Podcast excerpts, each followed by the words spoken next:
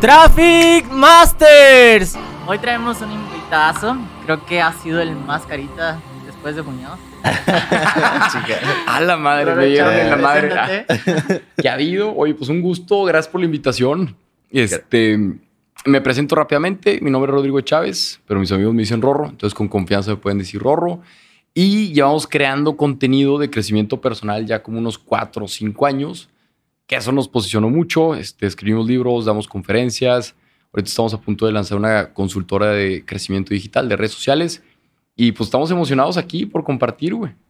David, chingón. por acá. No, muy contento, un honor estar con este par de cracks. Gracias, Roro, invitazo. Lo que se viene va a estar muy bueno. Traemos un par de temas interesantes. Uno de ellos, pues, obviamente, el tema del influencer marketing. Me gustaría hacerte algunas preguntas porque ha habido muchas dudas en cuanto si realmente un influencer vende, aunque sea cualquier variedad de productos, o tienen que estar de acuerdo la marca a lo que el contenido que ofrece el, influencer. Entonces, quiero empezar con esa pregunta. Sí.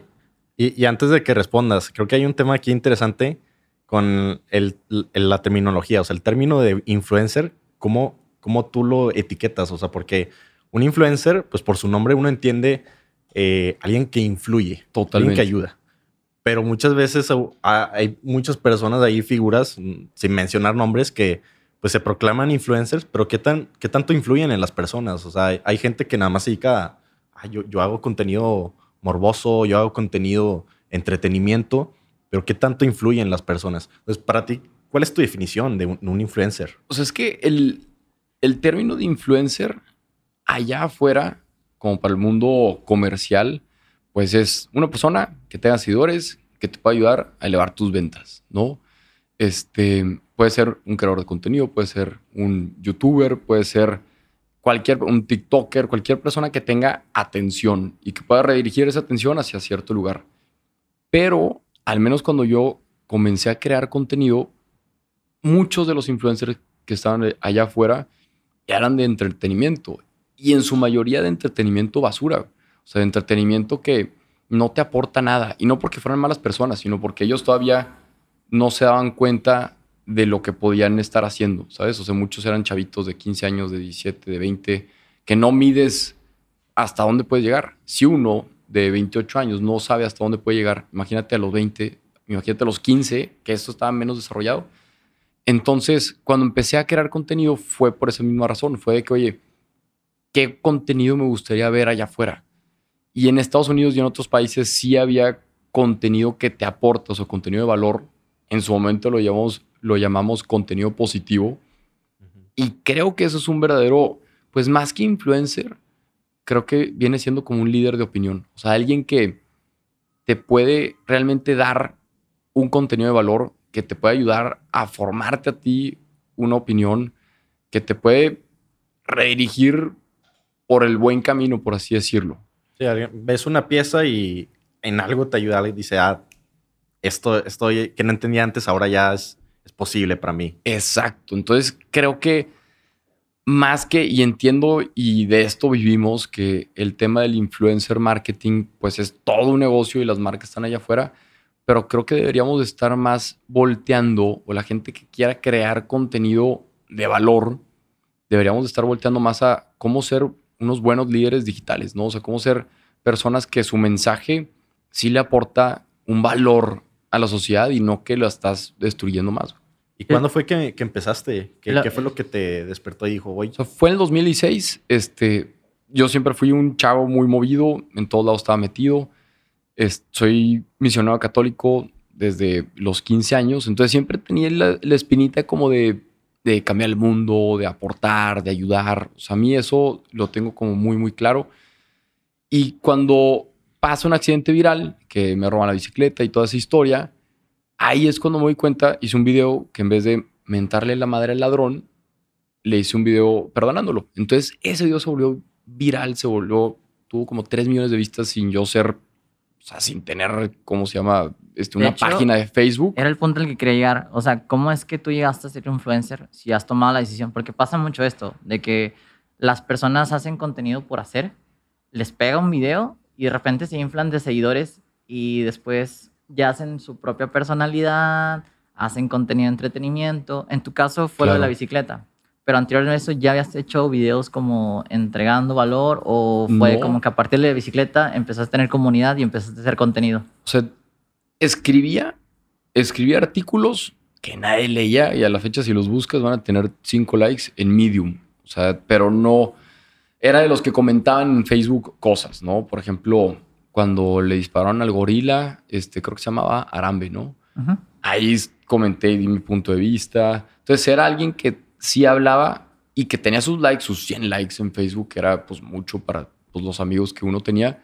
Este video fue el primero y tampoco se volvió viral. Hice mi página de internet, o sea, hice mi página de Facebook y ahí me siguieron 3.000 personas. O sea, no fue la comunidad más grande, pero ahí me di cuenta que el compartir cosas buenas sí funcionaba. Entonces, yo estando en un semestre en Chile de intercambio, en Santiago de Chile, todos los jueves hacía videos en vivo. Y todos los jueves me veían cinco personas, 10, 15, compartiendo historias de inspiración, cuentos, anécdotas, pues todo esto que ya me gustaba, o reflexiones y demás. Y cuando regreso a Monterrey en el 2017, ahí es cuando me busca una, una marca, mi decisión de que, oye, a ver, pues te queremos pagar para que nos hagas videos. Estás tú y Roberto Martínez. Y yo de que, ¿cómo? Yo tenía 3 mil seguidores y Roberto tenía 300 mil en ese momento. Fue que, ¿cómo? Y ahí, pues, se te abre la mente y dices, pa, o sea, te das cuenta de que estás en un océano azul. Sí. O sea, que no hay nadie, que hay gente que decía, ah, es que ya hay un güerito haciendo videos.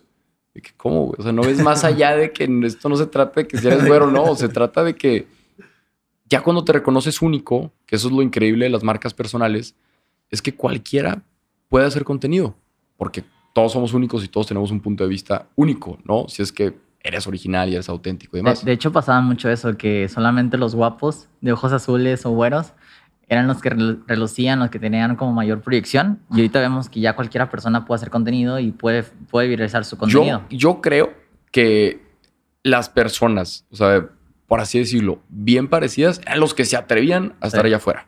Exacto. Yo creo. Porque contenido de valor siempre ha habido y en la radio, en la radio hay de todo y autores y todo pero aquí donde pues, tienes una cámara y, pues es difícil, o sea, ahorita que dices que si los guapos o no, siento que ya cuando llega el momento en donde dices, ya, o sea, no me importa cómo me vea, voy a compartir lo que tengo que decir.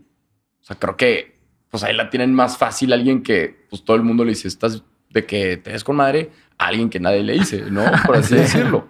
O sea, es, y no es, o sea, así así fue el juego. O sea, no. Porque alguien me decía que, ah, güey, es que tus videos tienen vistas porque tienen los ojos de color. de hecho, hice un video de eso y les dije, oye, pues yo nací así, pues ¿qué le hago, güey? ¿Que me quito los ojos o qué? Pupilentes negros. Me pongo, sí, güey, o sea, ¿qué, ¿qué hago? Pero lo que sí es que, a ver, pues si tienes un chocolate y se ve bien, ¿no? Y está bien empacado y uno que está mal empacado, pues ¿cuál vas a agarrar primero? Pues el que está bien empacado. Pero si no sabe rico, ¿te lo vas a ir comprando? Pues no. Entonces, pues juegas las cartas con las que tienes. O sea, si este, tienes X o Y, este, ojos de color o no, pero si tu contenido no es bueno, entonces la gente no lo va a consumir. Sí, de, hecho, a Muñoz, no sé si te acuerdas, le decían que no iba a funcionar su contenido porque no era guapo. Sí, lo, y el güey creo que se lo dijo un influencer o alguien así. Ajá. Y a mí me da gusto de que, que el vato se aferró y de que no, ¿cómo que no? Porque tiene mucho contenido de valor. Sí. Claro. Sí, pues es, ver más allá realmente. Es ese, ese, paradigma que pues ya creo que ya hace tiempo pues fue, fue roto. Exacto. Hablando de este tema de influencer marketing, o sea, al final, cuando alguien quiere lanzarse a, a, hacer contenido, a crear su marca personal, a generar esa influencia, muchas veces es con la intención de vender, pues, porque ya sabe cuál es el potencial que tiene eso, o sea, ve a grandes marcas, o sea, que lo invitan a hoteles gratis, que, claro. que, puede vender lo que sea, que no batallen, que está viviendo la vida ese güey. Este, pero de cierta manera tú transmites algo que algo en lo que yo creo mucho, que es cuando creas una marca personal, o sea, es, es más allá de un producto, es más allá de un negocio, o sea, tú lo haces por generar un impacto en, las personas. Entonces, en, en, ese momento, pues lo veo claro, o sea, tú lo hacías por impacto. ¿sí? Tú lo hacías por un impacto en el mundo que tú podías generar, te diste cuenta que eres capaz de eso. ¿En qué momento fue, pues, que empezaste a vivir de eso? O sea, ¿en qué momento empezaste a monetizar la marca? Porque no sé, o sea, algo que te, te estaba comentando antes de empezar el podcast es que ves a Roro Chávez, yo le decía, yo lo veo y no sé qué chingados hace, no sé qué vende. Sé que ayuda a un chingo de personas, sé que inspira a las personas a, lograr sus metas, sé que motiva y sé que habla de, algo importante, sé que genera un impacto, pero no sé qué vende. Y es como que, wow, o sea, no sé, digo, qué pedo, de que a lo mejor lo hace, lo hace por, sí, o sea, nada más por la finalidad de ayudar, pero en qué momento vende, en qué momento este güey crece su negocio, porque otra cosa que también decía era güey, no te veo haters. O sea, cero, de que ves, tu contenido y dices, a huevo, Roro, sí. De que mi gente bonita es, bonita, güey. toda madre. Creo que a eso se debe, o sea, porque en ningún momento estás como que demostrando tu lado de negocios o no sé. Pero ahí, es donde quería platicar contigo. O sea, ¿cómo ves ese tema? ¿Dónde debe estar el balance? O... Creo que, como en cualquier negocio, debemos de tener muy claro el por qué empezamos lo que empezamos o de por qué emprendemos. Si tú vas a poner una cerveza por dinero, pues te va a durar el chiste X tiempo. O sea, estás jugando un juego finito, ¿no? O sea, Simon Sinek tiene su libro del juego infinito, que me gusta mucho el concepto de que no estás jugando a ver a quién le ganas o cuánto dinero haces, sino el juego infinito es algo más allá que, que quieres lograr, o sea, una causa más grande. Y de hecho, cuando yo empiezo a crear contenido, me dieron el libro de que, lee esto, ¿no? Y el libro de Start with Why. Empieza con el por qué. Que los grandes líderes inspiran la acción no por el qué hacen, sino por el por qué lo hacen. Entonces, leí ese libro justo cuando comencé a crear contenido. Entonces, me quedó muy claro de que, a ver, si yo quiero seguir impactando y seguir este, apoyando e impulsando la mejor versión de otras personas, que es lo que por ahora es como mi, mi propósito, pues esto más es algo más que por el dinero. Y claro que monetizamos y nos va muy bien y somos un equipo pues de cuatro personas, cinco que estamos, este, que se puede monetizar más, claro que sí, pero no es por el fin de monetizar, o sea, es por el fin de impactar. Entonces, cuando tienes muy claro eso, o sea, el propósito de por qué estás empezando lo que estás empezando, tú vas a encontrar la manera de que eso se sostenga. Yo cuando empecé a crear contenido, ya había escrito un libro. Entonces, cuando abrí la página de Facebook, sabía que podía vender el libro. Y la primer cover photo fue mi primer libro. Entonces, toda la gente me preguntaba por el libro. Entonces, ya sabía que si yo doy contenido de valor, la gente, claro que me va a apoyar cuando tenga un libro. Y dicho y hecho, sacamos el libro y fue un super hit. Se vendieron como más de 6 mil copias y lo publicamos de manera independiente. Y eso sin todas las magias que ustedes hacen de automatizar, retargeting y más. O sea, fue tal cual puro orgánico de que me invitaban a una conferencia, llevaba 100 libros, se agotaban los 100 libros. Entonces, sí teníamos claro el modelo este, de que se puede vivir de las redes sociales, pero no por, por el error que pueden muchos cometer, decir, quiero ser influencer para que me paguen los hoteles, sino, pues es es el futbolista que dice, ah, quiero ser futbolista para ganar millones de pesos, pues no vas a llegar lejos. Pero si eres futbolista porque te apasiona eso y porque te encanta y te... Entonces el dinero va a llegar por consecuencia de... Por ejemplo, eh, creo que ahorita ya tienes claro que es mejor impulsar tu marca, pero llega un punto en el que cuando tú inicias siendo influencer, eh, normalmente se acercan marcas para vender productos de otros. Ajá. Entonces, ¿cómo fue que viste ese proceso de que, en qué, hasta qué punto de seguidores tú vendías marcas para otros y en qué proceso dijiste, ya voy a dejar de vender productos para alguien más, prefiero vender mis propios productos? Creo que, o sea, no lo tengo muy claro como de que hasta qué punto, pero, o sea, la, la lógica, o sea, la fecha no la tengo clara, pero la lógica es, a ver, si me pagan por promocionar una marca y esa marca le estoy haciendo negocio, entonces lo que debo hacer es ir nivelando, no sé, los gastos que yo tenga con las marcas que necesito hasta que mis productos puedan ir despegando. Entonces empezamos haciendo muchas colaboraciones. También mi modelo de negocio principal fueron conferencias. Y, y, gracias a Dios por, este, por los distintos iniciativas que hicimos, tanto Roberto, Farid y yo, pues las conferencias se vendían súper bien. Eso fue 2017, 2018, 2019.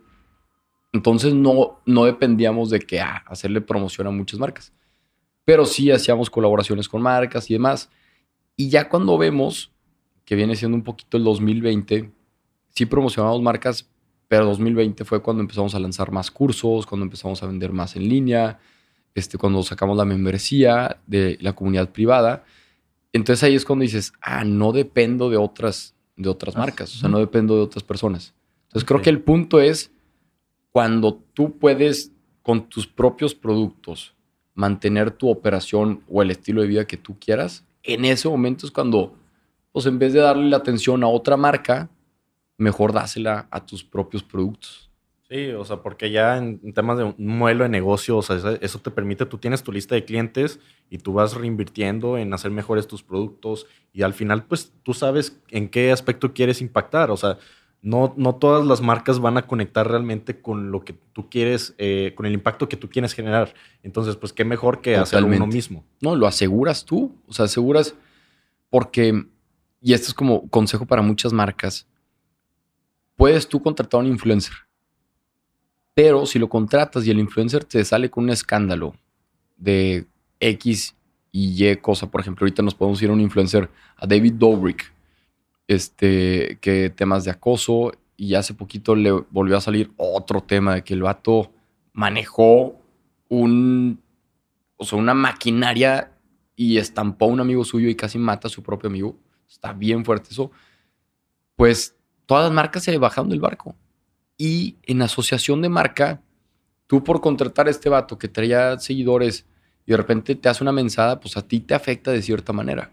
Entonces hay que tener mucho cuidado, uno siendo marca, con quién se asocia, a qué influencers tú contratas, porque si el vato o la chava hacen algo que va en contra de tus valores, tu reputación que llevaste años construyendo se te puede ir abajo.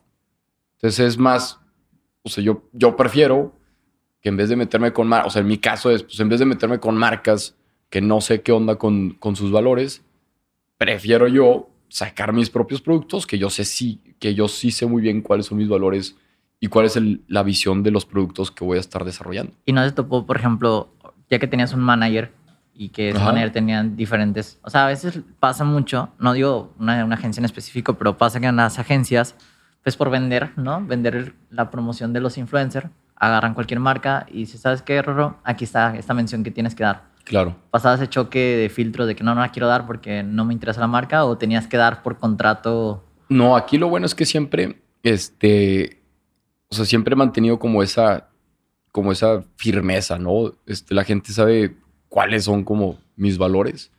Entonces, pues se ponía difícil la conversación porque muchas veces de que, ¿por qué no colaboras con esta marca? Y yo que no. Por ejemplo, de hecho, me invitaron a colaborar con, con Epura una vez. Y yo que no, es que ya colaboramos con Bonafont. Ay, no pasa nada, te pueden pagar más. Y yo, pero es que esto no es de dinero. O sea, Bonafont trae una, trae una causa de la mujer y apoya la marcha de la mujer desde hace muchísimo. Este, entonces ya no es, y ahorita Bonafont no me paga. Apenas iba a decir, no te gusta la Bonafont.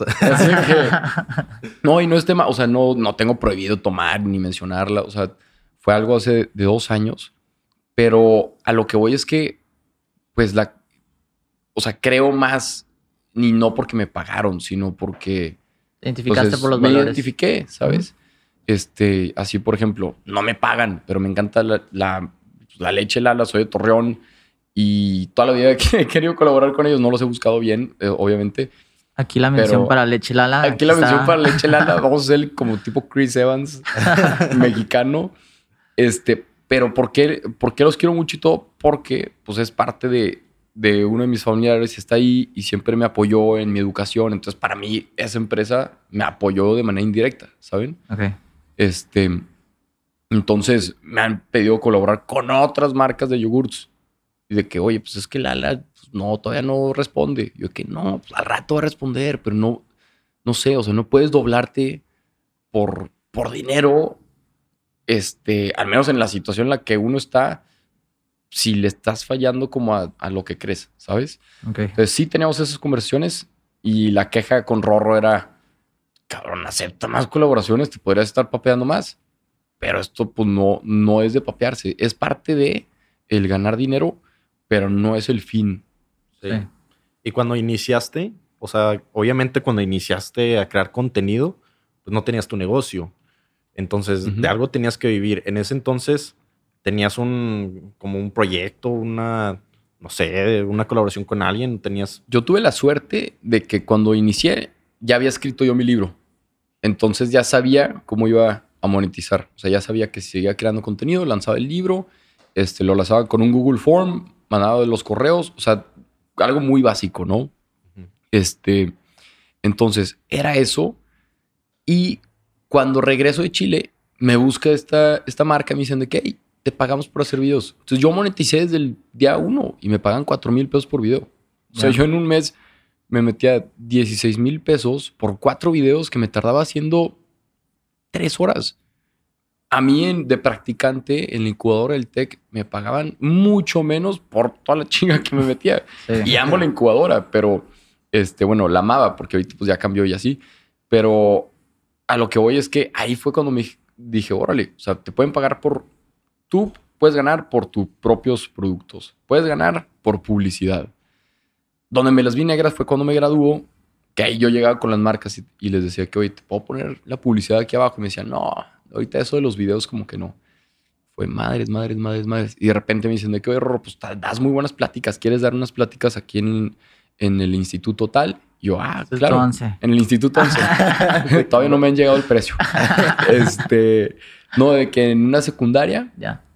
Y, y fue que va. Entonces ahí se te abre el mundo y dices, ok, puedo dar pláticas y cobras 3 mil pesos, cobras 1500, cobras, y eran pláticas de redes sociales y demás. Ya. Entonces, como que los modelos de negocio los fui descubriendo en el camino.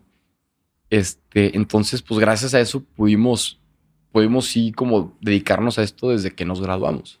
o sea, tu, tu, impacto, pues realmente, o sea, fue muy rápido. O sea, te diste cuenta que el impacto que podías generar, o sea, pues te diste cuenta muy rápido después de empezar a hacer contenido. Entonces, ya, ya rápidamente lo, lo pudiste eh, monetizar. Exacto. Y la neta sí debo de mencionar que el hecho de haber estado aquí en Monterrey fue como una, es como una parte clave de, o sea, si yo hubiera estado en Torreón, nadie estaba haciendo esto. Pero aquí en Monterrey hay algo en la ciudad o, no sé si es como que la mentalidad de la gente de... Emprendedora, ¿no? Eh, sí, o sea, mucho emprendedor. Aquí estaba Roberto, aquí estaba Farid. Nos conocimos. Roberto me, me ayudó mucho de que, oye, a ver, ¿cómo tienes tu conferencia? Entonces me enseñó su modelo de negocio que, oye, mira, yo las conferencias le hago así, pum, pum, pum. Nos ayudó a mí y a Farid. Entonces, ese know-how, si yo me hubiera ido a Torreón, si me hubiera regresado, porque mis papás me decían de que, oye, regrésate y de aquí ya haces tus videos no lo hubiera adquirido. Y aquí también pues estaba Muñoz. Y luego en una de esas, Diego Dreyfus pegó y vino aquí a Monterrey y nos vimos y platicamos y, vi cómo funcionaba el modelo de negocio de Diego, de Diego Dreyfus y luego también de Daniel Aviv. Entonces fue como que un momento en la historia que se acomodó, se acomodó todo. Es, hay un libro muy famoso que se llama Outliers, fueras de serie, de Malcolm Gladwell. Y te dice el por qué las personas, hay personas fuera de serie. Y uno de los puntos es, este, creo que es cuando platica de Bill Gates. O sea, Bill Gates estuvo en la ciudad donde en la preparatoria había computadoras en, y no en ninguna otra preparatoria. O sea, al güey le tocó llegar a la prepa o a la secundaria, no me acuerdo bien, y de que, ah, miren, aquí hay unas, unas computadoras y ustedes pueden programar. Y él que, ah, voy a ver qué es eso. Y se metió a programar y le fascinó. Entonces, o sea, esa suerte, pues no la tuvo ninguna otra persona. Y luego aparte creo que su vecino era el de Hewlett Packard. Entonces pudo pedirle prácticas al de Hewlett Packard.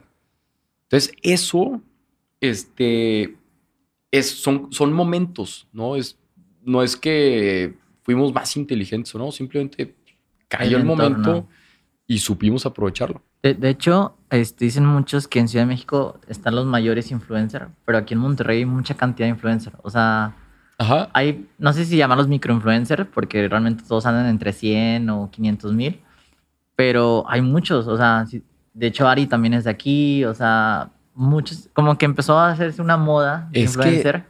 aquí, yo creo que, o sea, el, el regio, o aquí en Monterrey, es bien emprendedor. Este, yo vine de Torreón a Monterrey porque es como la tierra de las oportunidades. O sea, yo me salí de mi ciudad porque no había tantas oportunidades o porque querías crecer más. Entonces te vienes al TEC de Monterrey, a la Universidad Grandota, conoces, hay mucho foráneo aquí que tiene hambre, Este, yo de foráneo, pues te, cambia la mentalidad cuando eres foráneo. Entonces hay muchos factores. Entonces creo que aquí, pues cuando ven, por ejemplo, Farid, que le empieza a pegar y que conecta con Miguel Bosé por haber hecho un video chingón, y Maurice, su hermano, dice, ah, caray, o sea, por hacer videos conociste una influencia y te, estás, y te está yendo increíble, pues yo hago lo mismo, güey. ¿Qué me apasiona? Pues las finanzas personales. Farid, ¿cómo le haces? Déjame te enseño a editar. Ah, entonces Mauricio empieza a editar él editando sus videos y ¡pum! le pegó. Primer video, millones de vistas. Entonces, es una cadenita que se va como, como abriendo. Y aquí el regio, lo que yo siento es, oye, pues a ver, este, lana, le he hecho ganas, tengo un emprendimiento y se acomoda. ¿Saben? Creo que por eso hay que mucho de lifestyle, de educación, de entretenimiento, los youtubers, este, TikTokers, porque la gente es movida y eso se, eso se contagia. Sí. Y algo que he reflexionado mucho, o sea, y no hablando nada más de marketing en negocios, en la vida, o sea, es, es las relaciones. Sí. Al final las relaciones, ¿qué, qué tan abierto estás a, a, compartir algo con la gente? O sea, esa persona, creo que Roberto dijiste que, que te enseñó a su modelo de negocio, que fue de los primeros y así te, te fue dando ideas y así. Pues hay muchas personas que también llegan hasta cierto punto de crecimiento y dicen, yo me la peleé un chingo por llegar hasta aquí, por eso no voy a compartir nada. Entonces, creo, creo que también en Monterrey hay, hay, mucha gente así, pero también el hecho, o sea, tú, tú lograste conectarte con esas relaciones que sí, al final, sin esperar nada a cambio, pues te ayudaron. Claro. Entonces, eso te puede ayudar a crecer en todos los aspectos. O sea, para marketing, ¿quieres más seguidores? Haz colaboraciones. ¿Quieres más impacto? Simplemente en lo que sea pues júntate con gente que también esté generando un impacto similar al tuyo. Totalmente. O sea, ahí, por ejemplo, algo que a mí me ha funcionado mucho y no sé, como que desde morrillo lo traigo, es pórtate bien con todos. O sea, sé buena gente con todos. Neta, yo, por ejemplo, ahí me echaban carrilla porque en la prepa me decían de que, güey, ¿cómo te juntas con los gamers, güey? Y a mí me gusta pues, el Nintendo y así, ¿saben? Ahorita ya no juego tanto pero pues me juntaba con todos, con todos gamers. Este, me juntaba con los del otro colegio, me juntaba con los que jugaban fútbol americano, este, bueno, fútbol soccer, con los de natación, que los de natación en Torreón eran de que ah, pues son como más retraídos, ¿no?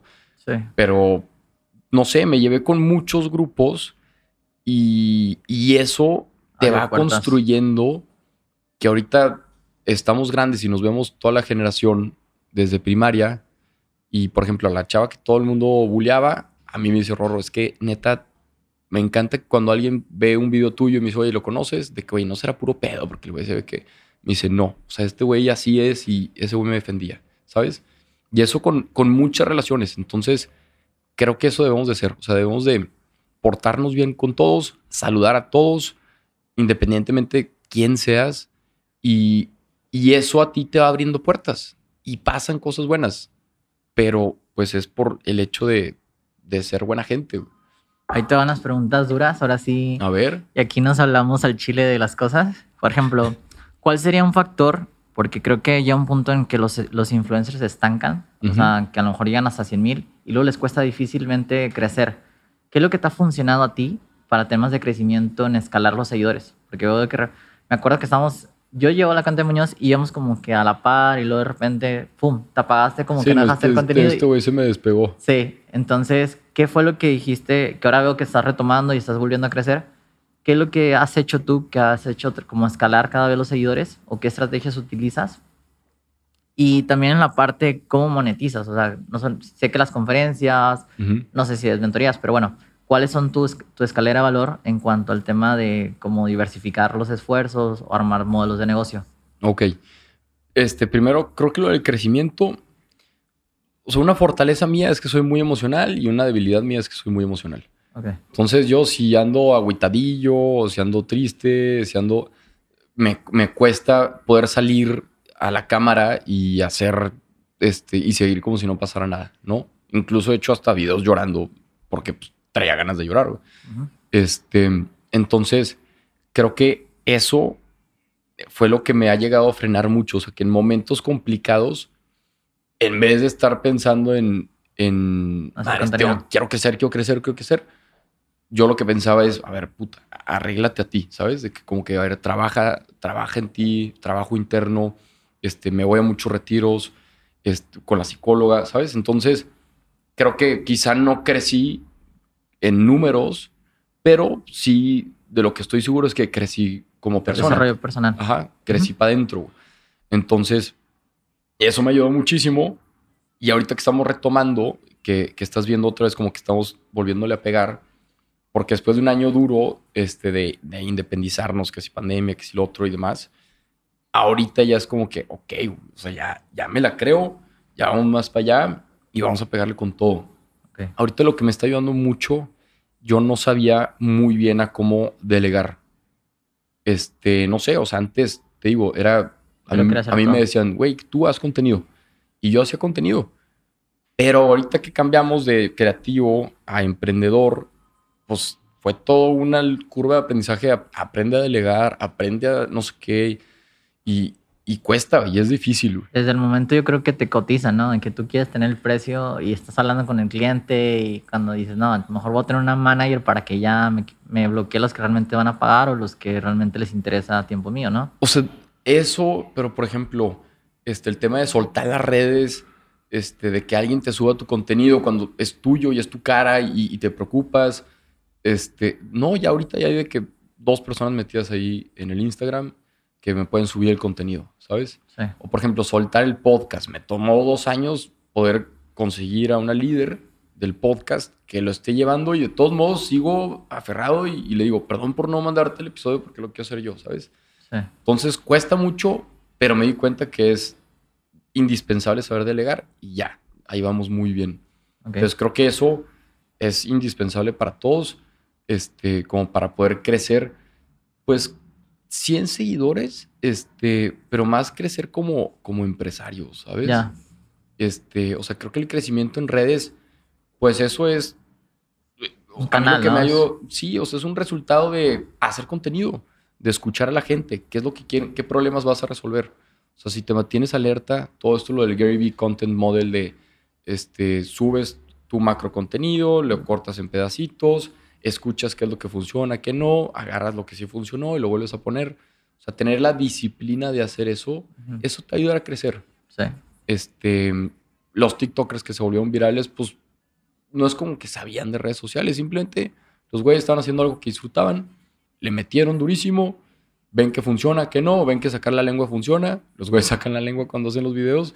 Entonces, pues es simplemente observar y estar cercano a algo que me dejó de funcionar fue que por querer sistematizar me alejé. Okay.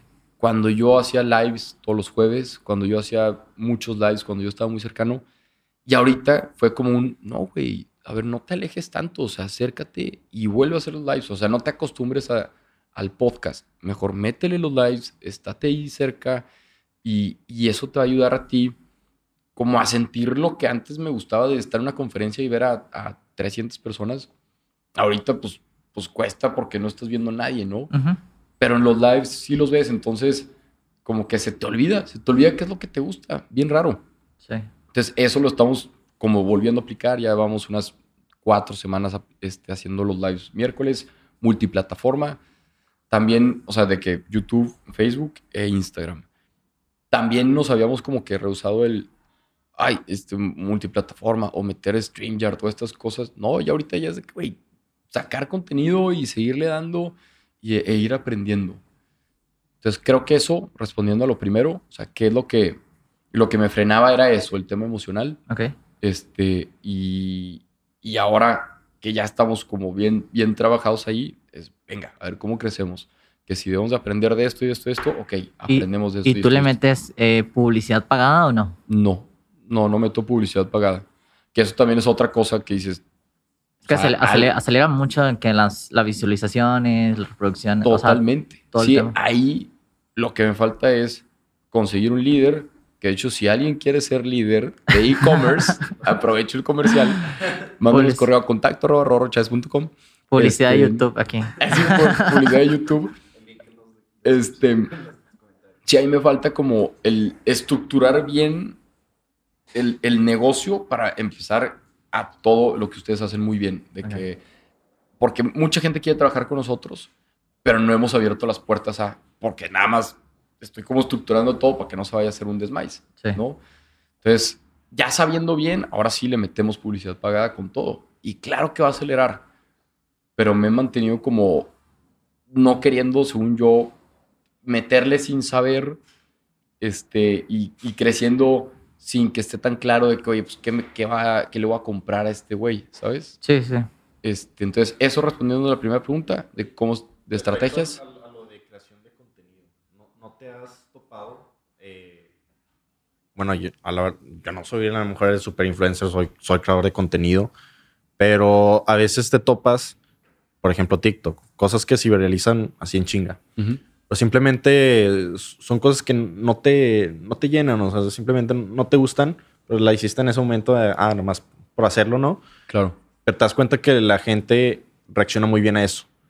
Entonces, hay un, como un balance cuando empiezas a tener cierta influencia entre lo que tú quieres hacer. Totalmente. Con lo que la gente te está pidiendo. ¿Estás topado con eso? Me he topado con eso. Me pasa mucho, por ejemplo, este, con contenido sobre amor.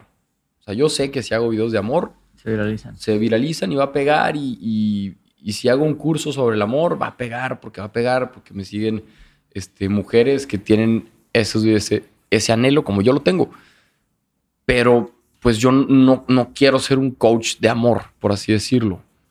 Entonces ahí es una balance que tú debes de estar viendo. A ver, pues esto es lo que la gente quiere, pero ¿qué es lo que quiero yo?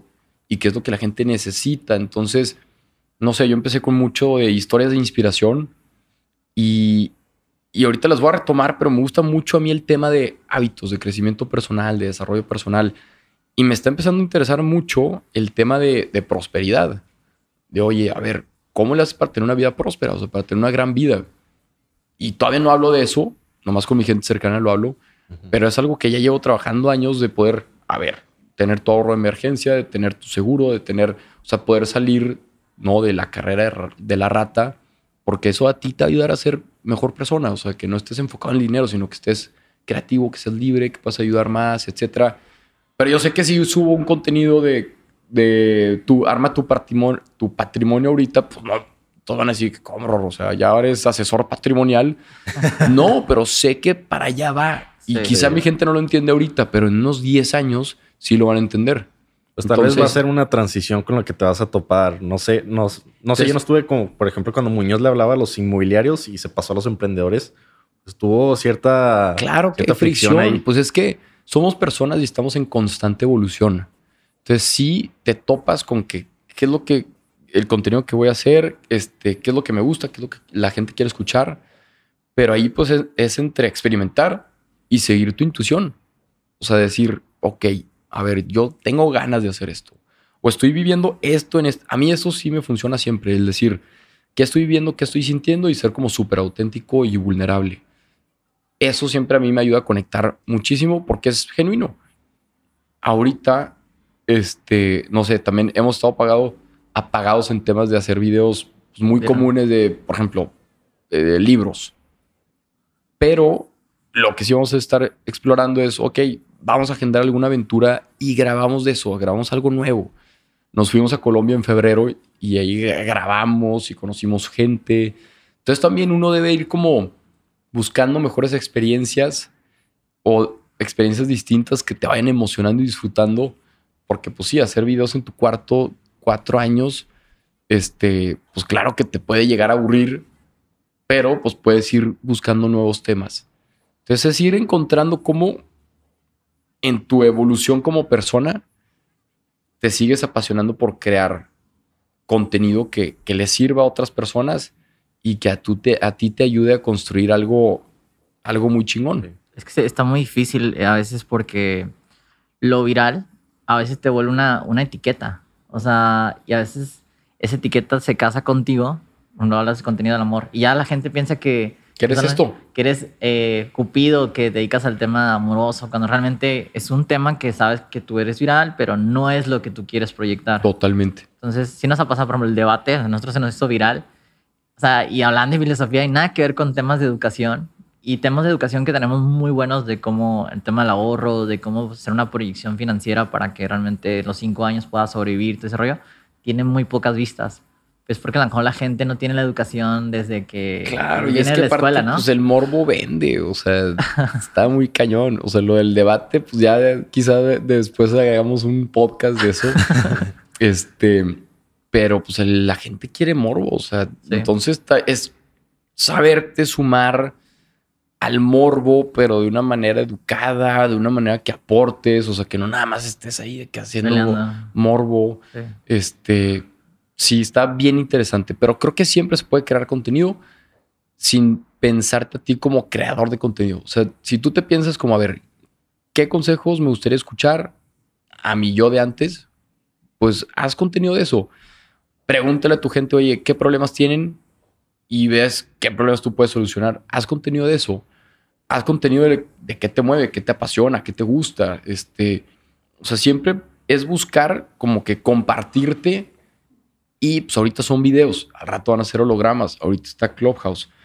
O sea, siempre es ver cómo compartes tu conocimiento para que le pueda servir a alguien más. Sí, yo por ejemplo tengo otra duda. ¿Cómo hace las métricas un influencer en cuanto a compras? Porque, por ejemplo, yo puedo decir, tengo un alcance de que tengo 200 mil vistas. Pero ¿cuántos 200 mil vistas son realmente compradores? O sea, ¿tienes alguna estadística en tu Instagram o...? Es que depende. O sea, depende mucho de yo te puedo decir, funciona más una persona que se dedique a decirle a la gente que, que vende y que, que sabe que hace colaboraciones. ¿Por qué? Porque la gente ya sabe que si, le, si te menciona algo, te lo está vendiendo, entonces te, le van a picar, ¿sabes? O sea, esa gente que ya se vende por colaboraciones tiene muy medido eso. Por ejemplo, acá, en mi caso, me funciona más cuando son causas más nobles, porque eso es como que la gente que, que, me sigue. Ajá. Este, o cuando saben que es algo que yo predico mucho, entonces, pues sí hay como muy buena respuesta. Ok. Pero no tengo así de que, ah, si me ven 500 mil personas o si me ven este, 50 mil personas en mis stories, está, este porcentaje no lo tengo así medio porque no, pues depende de cada marca. Y como no tengo así que muchas marcas, o sea, tengo el historial y normalmente las marcas que dicen, no, ¿y sabes qué? Le, le vamos a apostar más al posicionamiento también, a la asociación de marca contigo, porque pues, eres una persona este, que tiene estos valores, tal, tal, tal, Y nos ha funcionado muy bien. O sea, no, no prometemos así de que ah, te voy a un poncho de así que, este, porque no nos dedicamos a eso, no nos dedicamos a, a vendernos por marcas sino nos dedicamos a, otra cosa. Ok. ¿Cuál era la, otra pregunta de... De los modelos de negocio. O sea, ¿cuál es mm. como tu... ¿Cómo vas a ah, diversificar? Tus fuentes de ingreso. Ajá, tus fuentes de ingreso, siendo influencer. Ven, primero, o sea, ahorita colaboraciones, webinars, conferencias. O sea, eso es como una unidad muy fuerte. Y luego está la parte del el contenido, que ahí lo vamos levantando, marketing de afiliados, etcétera. Y luego está la parte de la membresía, que esa es una base súper sólida y me encanta. Y ese modelo apenas lo lanzamos el año pasado. Y le vamos. ¿Lo tienes cobrando mes con mes? Mes con mes. Este. Y padrísimo. O sea, aparte, di tú de la parte monetaria y de la estabilidad que te puede dar la membresía, es una comunidad que se hace, se hace muy cercana este, toda la gente de mi comunidad privada, de cuenta, nos vimos todo un año por Zoom, por semanas, ¿no? Entonces, pues ya saben cómo es uno, este, te los topas, en, por ejemplo, fuimos a Bogotá y ahí estuvimos con gente eh, del Team Rorro, con, en Medellín también, en Ciudad de México también, incluso estamos haciendo negocios con gente que está ahí. Entonces, padrísimo, o sea, el tema de la membresía de la comunidad privada se me hace algo una chulada y lo vamos a explotar mucho. Entonces, ese es otro es un gran modelo. Tú lo que has logrado en ese aspecto es que pues la comunidad sí se siente parte de, y ya cuando logras eso, pues se quedan. Es que es, y, es genuino, o sea, el chiste y el reto aquí es que por más que crezcas, y todo lo tenemos, no estoy diciendo que no lo tenga yo, pero por más que crezcas, que no veas a la gente como números, porque ahí es cuando deshumanizas a, la persona que te está siguiendo. Y te puede pasar pero tienes que como, como centrarte y, volver. recompensar a lo mejor, ¿no? Más que. O sea, verlo como un número es como que en qué le puedo aportar mis conocimientos o mi experiencia o lo que quiero impartir en valor para que la persona les, les, sirva en la vida, ¿no? Exacto. O sea, pero no te puedes ir, no sé, o sea, pensaba de que ah, llegué al millón de seguidores y ahí me quedo. No, o sea, si tu contenido le ayuda a más personas, pues no te quedes ahí. O sea, le puedes ayudar a más. Ah, llegué a 200 personas en la membresía, y me quedo. No, pues si le puede ayudar a más. Eh, por ejemplo, esta membresía, mucha gente se hizo amigos y hubo gente que dice, oye, gracias a esto no caí en depresión tan duro en la pandemia. O sea, porque se hicieron mis amigos virtuales y ya espero que hagas el evento virtual. Entonces, eso está con ganas. O sea, cuando la intención es genuina de hacer comunidad y que tú haces comunidad y, y eso pues brindas los canales para hacer la comunidad. Por ejemplo, tenemos la comunidad de Rorro Memes, que es una chava de San Luis, que se llama Andy, que la conocí en una conferencia hace tres años y me hizo una página de memes. Y con ganas, yo la neta, pues tengo mucho tiempo en Instagram y mucho ese tiempo lo, lo utilizo platicando con toda la gente que me sigue. Entonces, pues me empecé a llevar con ella, pum, pum, pum, pum. Me dice, oye, ¿no te molesta si te hago una página de memes? No, para nada y empezó con la página de memes. Lleva, creo que un año haciendo la página de memes que están, o sea, yo me cago de risa, me encantan.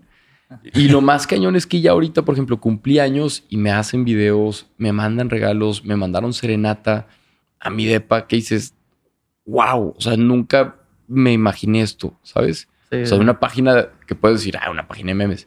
Pero como me llevo con ella y la conozco y sé que está emprendiendo y veo que le ayudo y por ejemplo, Giseli, que está en Yucatán, veo que qué es lo que está emprendiendo, veo qué es lo que está haciendo, o Ojo Fiel, o así como voy conociendo la historia de, de mis seguidores, ya no se vuelven seguidores, se vuelven de que, bueno, personas que nos estamos ayudando en el camino, ¿sabes? Sí.